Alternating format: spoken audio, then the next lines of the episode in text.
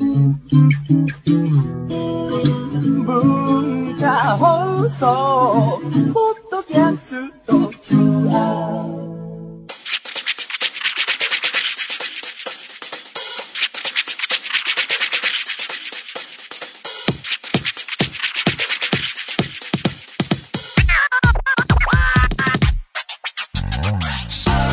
こんばんは。内山聖輝のワンクール。パーソナリティの内山聖輝です。えー、12月20日の放送になりますが、まあ、世間的にはね、えー、もうすぐ目の前にクリスマスがあるということで、えー、まあ、だからといって何があるわけでもないんですけれども、あの、この間、あの、お仕事であの出演したアニメ映画があって、ハイスピードフリースターティングデイズっていう、まあ、テレビシリーズがあったやつの、えー、映画を作るっていうので、えー、舞台挨拶で結構いろいろ回らせてもらったんですけど大阪に泊まったんですね。で大阪のホテル入ってもう夜遅かったんでもう寝ようっていう感じだったんですけれどもまず入ってやっぱり寒がりなので空調を探したんですけど温度設定のやつを。なくてあれ？ってこう部屋中見てもなくてですね。あこれはこのホテルはあの中央管理というか、えー、セントラルヒーティング？わからないけども、まあ、自分の、あの、部屋ではどうこうできないのかなっていうふうに思ったんですけど、いかんせん寒くて、なんかあれだなと思ってもう着込んで、なんか寝る前に雑誌とか読みたかったんだけど、その、布団をこう首元まで入れてこう手出して読むみたいな感じで読んでたんですけどもまああの一番端っこの部屋だったので角部屋だからかなとか思ったんですけどもあくる日にこう集合朝ロビーに集合してみんなに「空調ありました?」って言ったら「いやあったよ」ってみんなに言われて「えどこ?」って言ったらベッドヘの頭の部分のこう背もたれになるようなところのこうアラーム時計とかがこう電電子的に表示されてるところのつまみこうなんかこうボリュームのつまみになってるみたいなやつだって言われて言われてみればああそれあったみたいな。あーってなって。いや俺ね視界には入ってたんだけどもなんなんなんだと判断してたのか分かんないんですけども何かの音量だと捉えてたのか空調だとかは全然思わず今思えばあれでしかないんだけれどももう今思えば一番低いまんま固定されてたんでしょうね起きてみんなに朝それを言われて損した気分になりましたね。すごい。そこで本当テンション下がっちゃっていかんいかんと思ったんですけどいやーちょっとね今度は泊まる時にはね気をつけようと思いましたね。皆さんも気をつけてください。それでは内山昂輝のワンクールスタートです。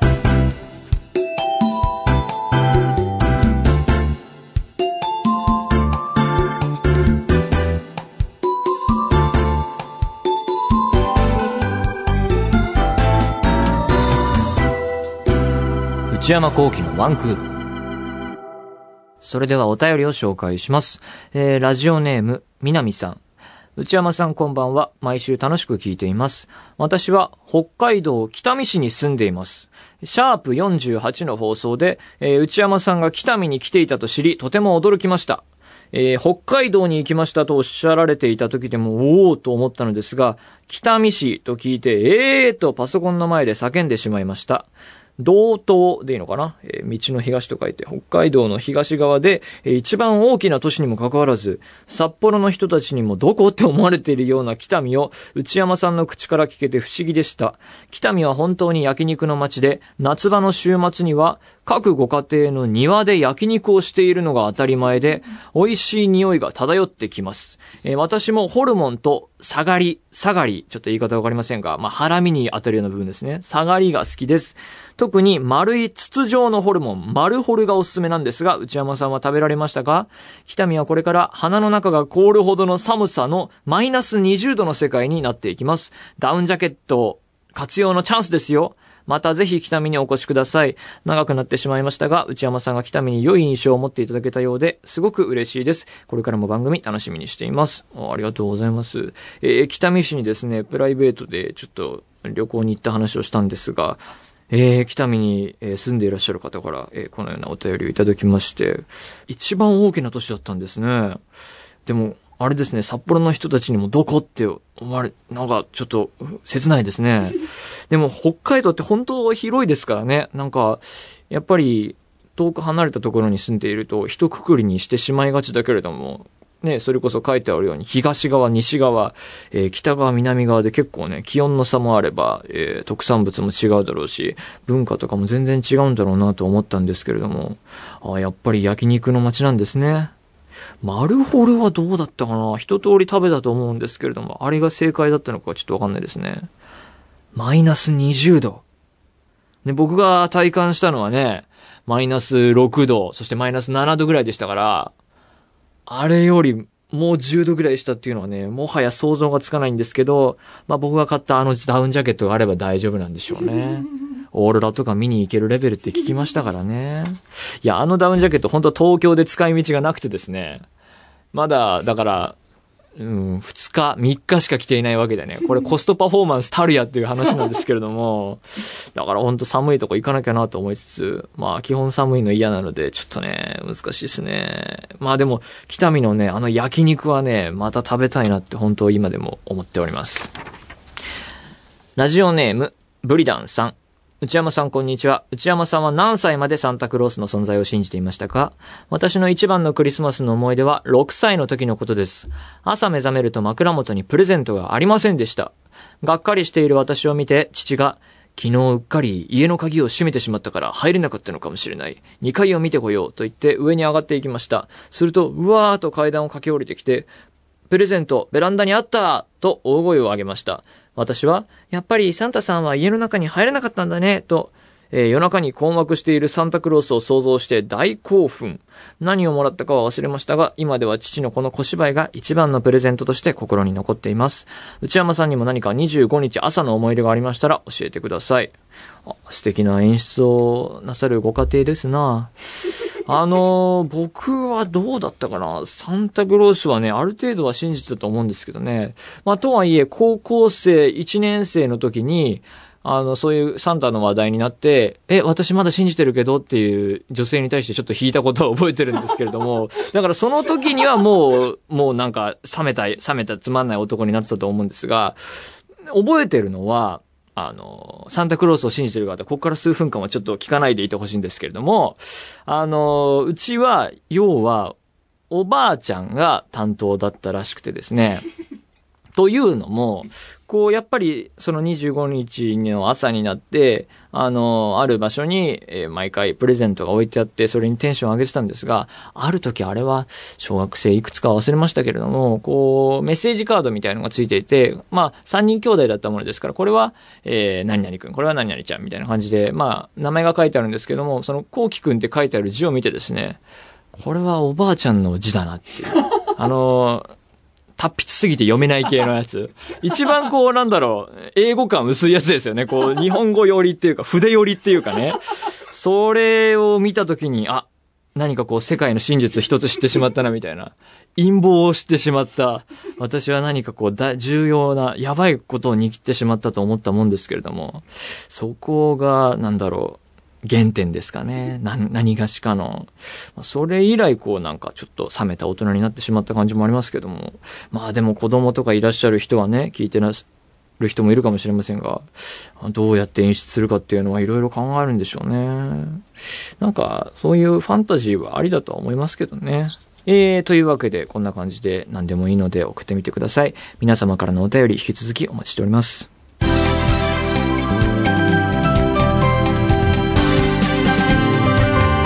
内山幸喜のワンクール。内山幸喜のワンクール。続いてはこちらのコーナーです。今週の内山ホットワード。このコーナーでは毎回私内山的にホットなワードについて話をしていきます。それでは参りましょう。今週の内山ホットワードは撮影監督。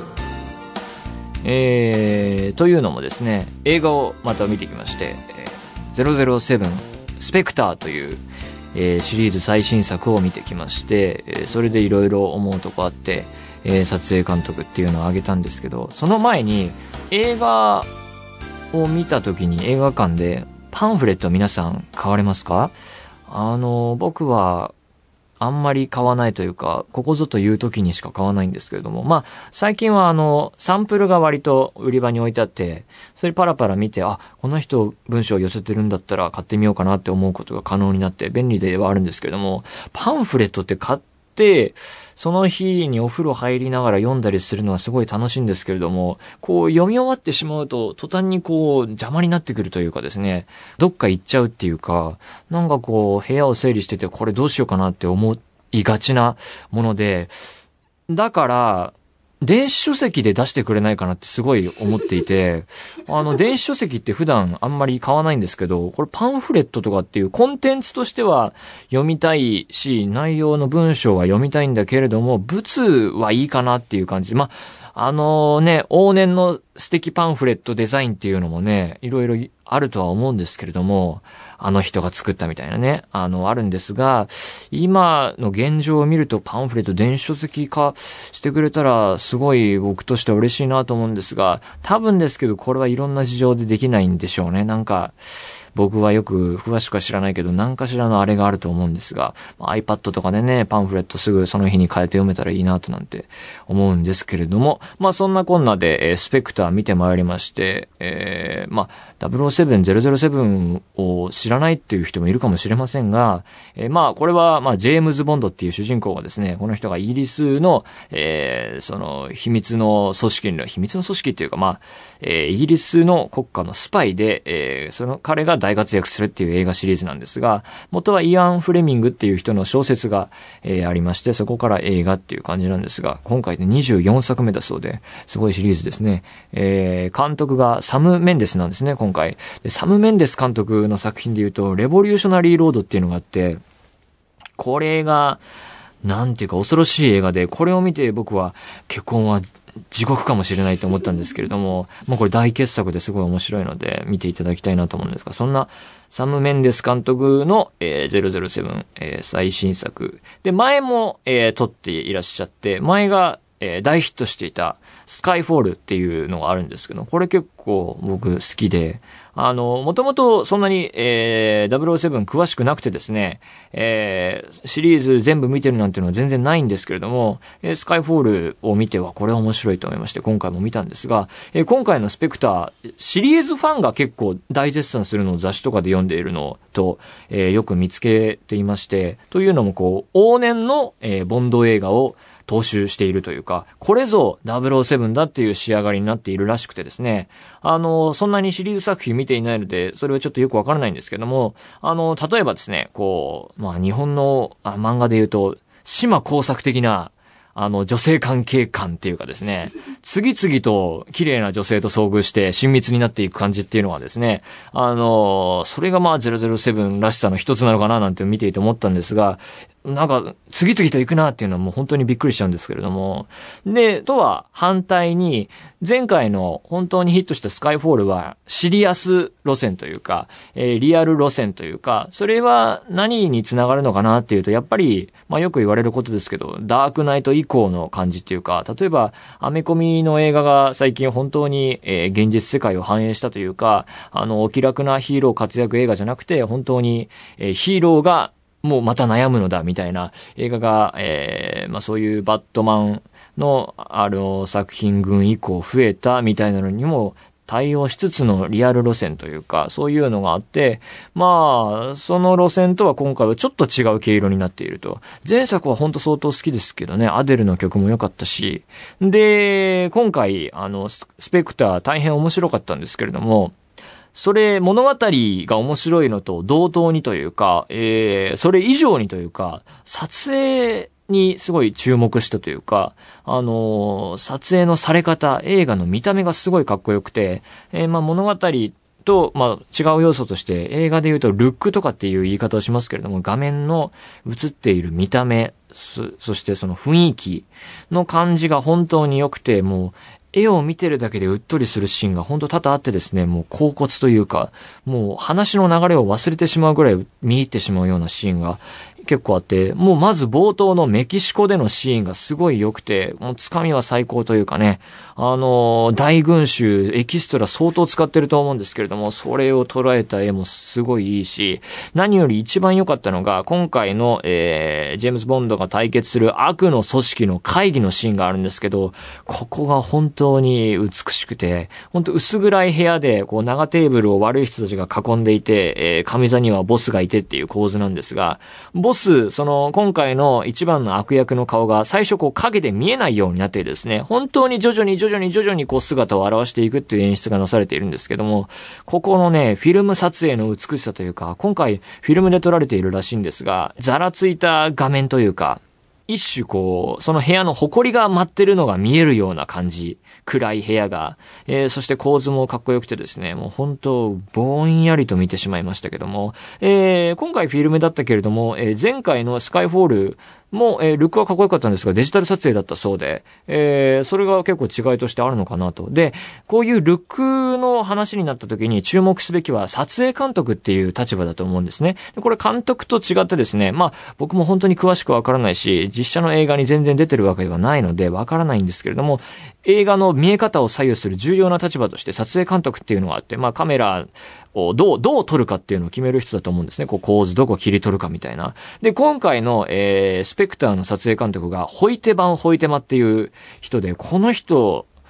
だっていうのを見た後に知って、この人が手掛けた撮影監督として関わった作品、過去作を見た時に、なるほどと、どれもいいじゃないかっていう風に、あの、膝を打つような感じだったんですが、えー、例えば僕のエリー200歳の少女とかですね、放題が、えー、あとザ・ファイターとか、裏切りのサーカス、そして、ハーとか、インターステラーとかもやってますね。もうほんとどれも面白いし、やっぱりどれも、あ、あの映画のルックかっこよかったよねって思い出してくるような映画ですね。このホイテマンホイテマさん、もちろん世界的に注目されて007やるようになったと思うんですが、本当にすごい人なんだなっていうふうに改めて、えー、知りました。えー、それでですね、撮影監督と監督って結構なんか固定されてる場合も多くてですね、あの、あの人の、あの監督ならこの人を使うみたいな。例えばここ20年くらいのスピルバーグはヤヌスス・カミンスキーっていう人が撮っていて、あのー、近年のスピルバーグ映画のあの感じですね。ちょっと暗い感じもありつつの、あの画面の感じっていうのが、まあ、このヤヌス・カミンスキーさんが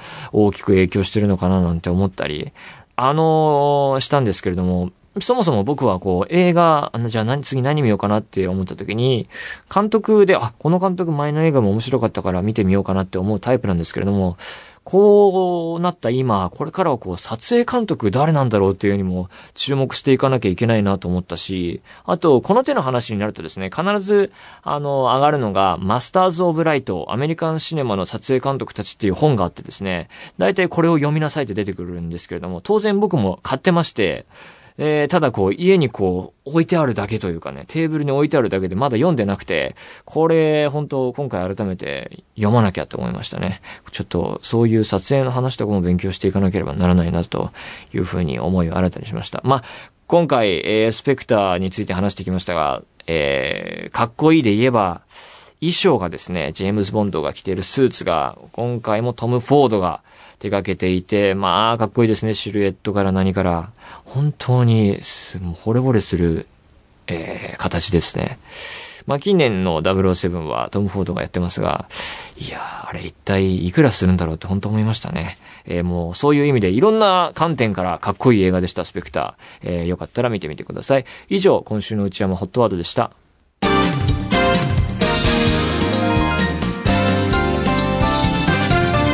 内山幸輝のワンクール思春期の痛み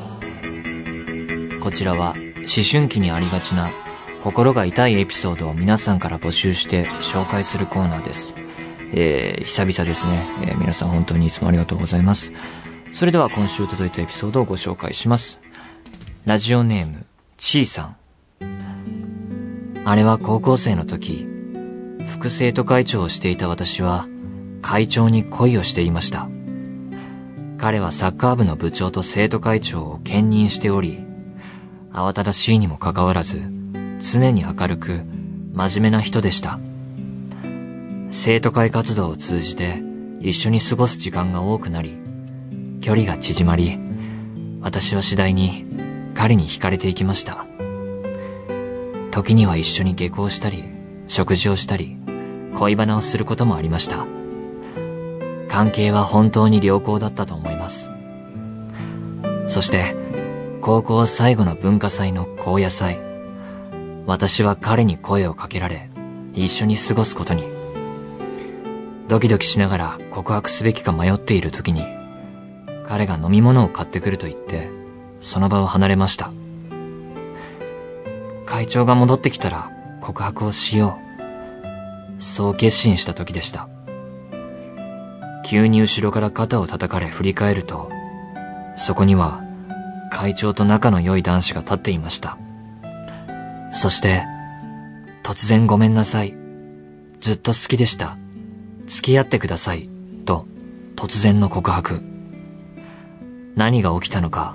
頭が真っ白になってしまい、ごめんなさい。と一言言い残し、私は生徒会室に戻ってしまいました。生徒会室に戻ると、そこには会長の姿が。満面の笑みで、なんて返事したの？と聞かれ、そこで私は気づきました。会長は、私に好意を持ってくれた男子のもとへ、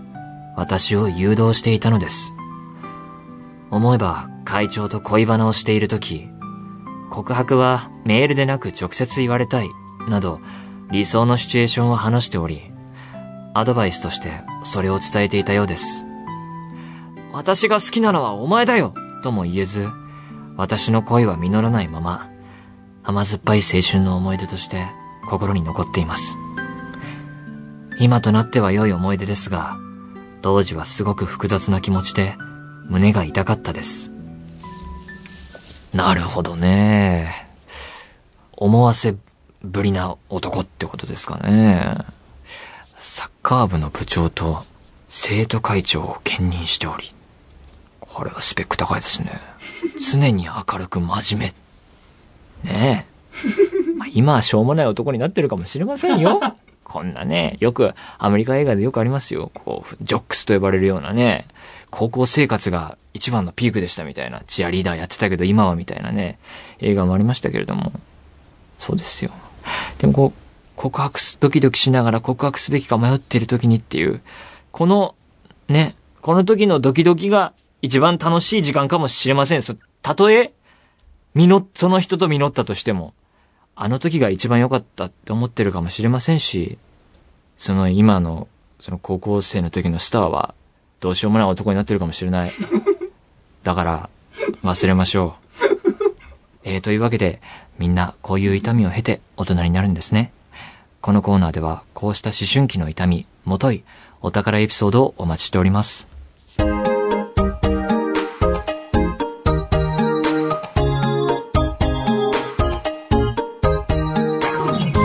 内山幸輝のワンクール、そろそろお別れのお時間です。えー、さて、今日は皆さんに一つ大事なお知らせがあります。今年の1月から超 A&G プラスでお届けしてきた内山幸輝のワンクール。10月には放送時間帯の変更やリニューアルなんかもありましたが、来年の1月をもって地上波でも放送が決定しました。ね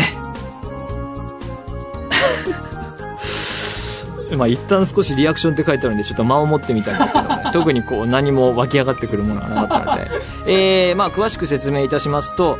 AM1134kHz えー、そして最近聞けるようになった FM だと 91.6MHz、えー、つまり文化放送で、えー、この番組が聞いていただけるようになります。えー、その地上波での放送時間は、えー、毎週金曜日の25時、つまり深夜1時からです。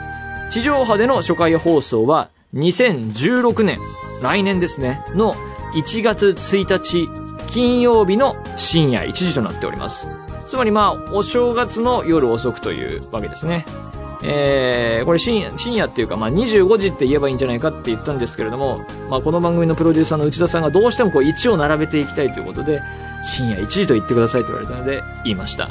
えー、というわけで、いろいろまとめますと、まあ、やることは特に変わらず、同じ内容のものが地上波でも流れ、えーインターネット、えーつまり超 A&G プラスでも流れると。えーしかし順番が、えー地上波が先になるんですね。えー金曜の深夜1時で、えーいわゆる普通のラジオで流れて、まあ、最近だとラジコとかでね、課金とかすると、えー全国でも、えーインターネットがあれば聞けるようになりましたが、えー地上波で流れまして、その後日曜日の夜中に、えーインターネット超 A&G プラスでもけるというわけで、なんかよくわかんないけどそうなります。えー、まあね、地上波、普通のラジオで喋るということですから、ま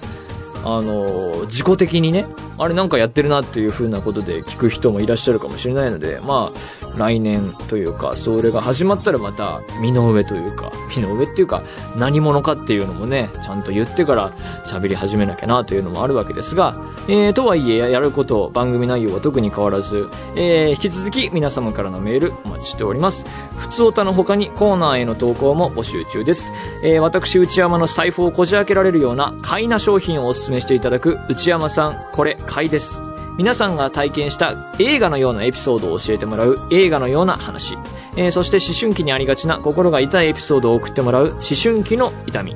すべてはこちらのアドレスへお願いします。えー以前から変わらず、one.joqr.net、one.joqr.net、one の綴りは one です。えー番組公式ツイッターアカウントは、アットマーク one アンダーバー agqr です。えーこちらもぜひチェックしてください。そしてこの番組は、えー引き続きポッドキャストでも配信します。更新時間は毎週月曜日のお昼12時予定です。それではまた来週、さようなら。